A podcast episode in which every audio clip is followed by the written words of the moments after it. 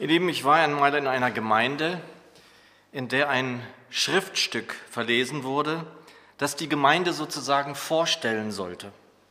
Und dieses Papier, wie man das ja so nennt, begann dem Sinn nach mit den Worten, wir sind alle Sünder. Daraufhin stand ein Bruder auf und sagte, auch dem Sinn nach, das gefällt mir gar nicht.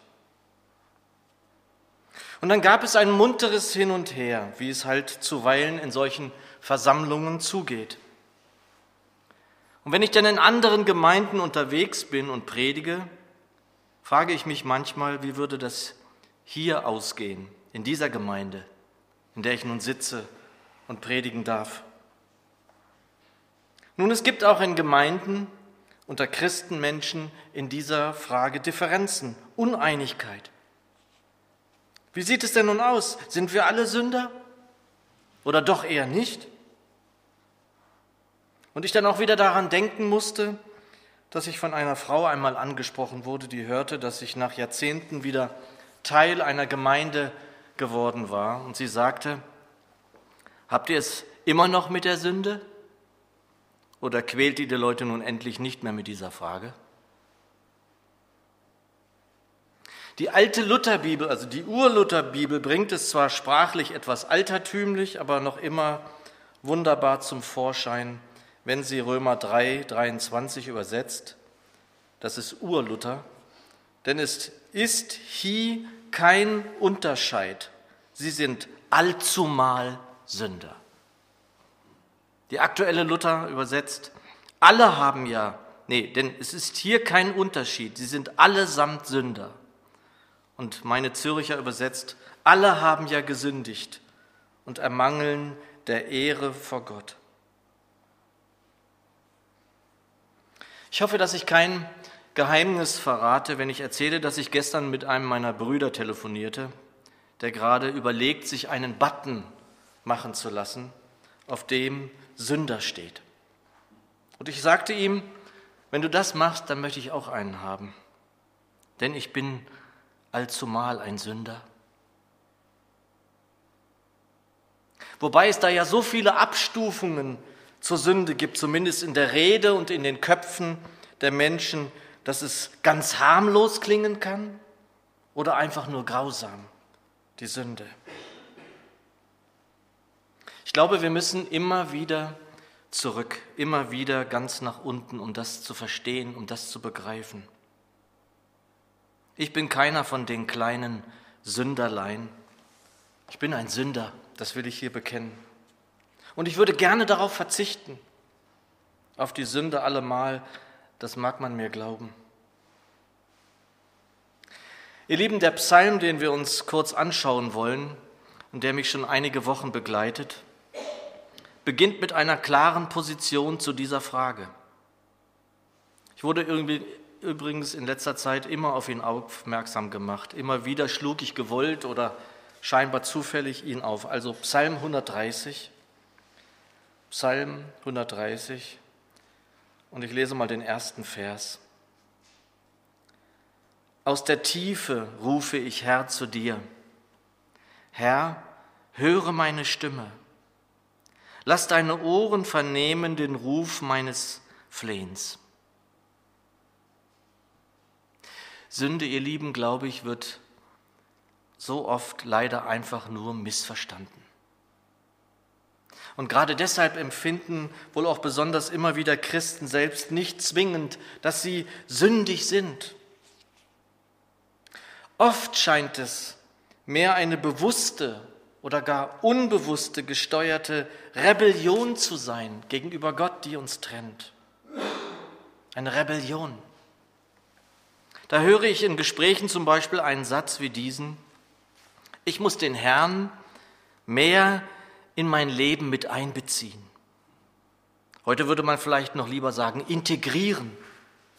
Ich muss den Herrn mehr oder wieder mehr in mein Leben integrieren.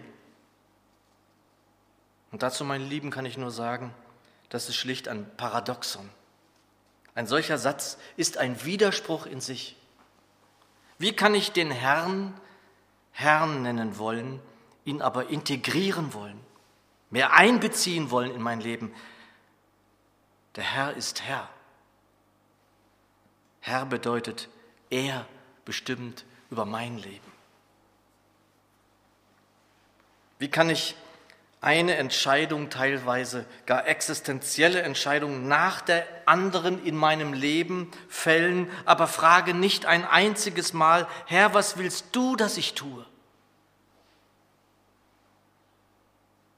Wie kann ich immer wieder übersehen, dass uns der, in der Schrift klar gesagt wird, dass wir voll des Geistes werden sollen. Aber gehe dieser Frage einfach nicht nach. Ich gehe allen möglichen Fragen nach, aber dieser Frage überhaupt nicht.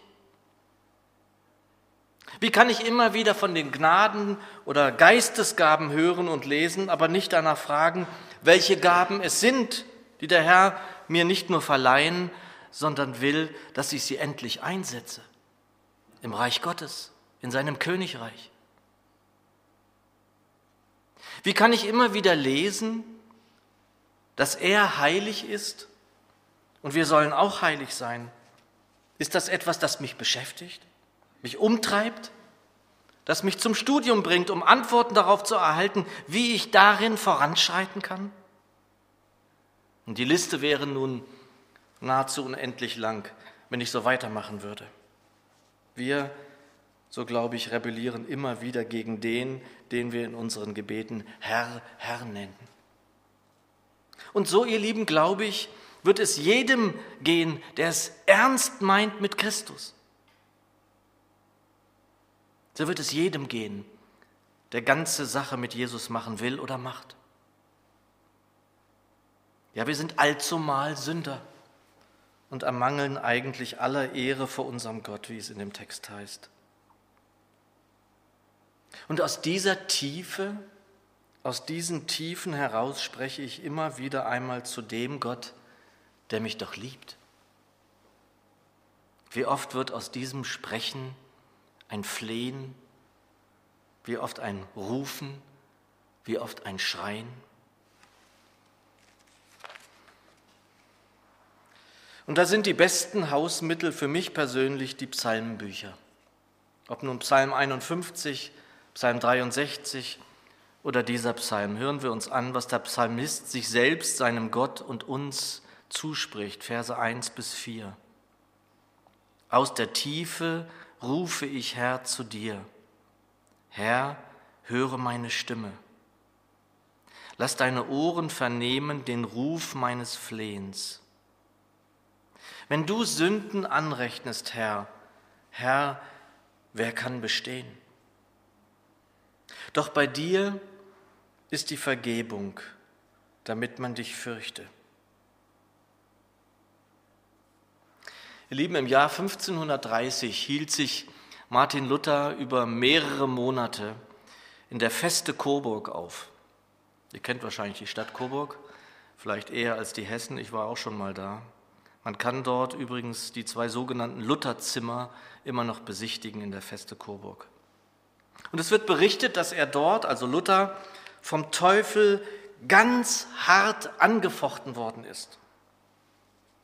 Auch wird dann berichtet, dass er einmal in so einer großen Not in diesen Monaten bat, dass die Anwesenden mit ihm vierstimmig den Beginn des Psalms 130 singen sollten. Aus tiefster Not, Herr, rufe ich zu dir. Vierstimmig. Da wäre ich gern dabei gewesen.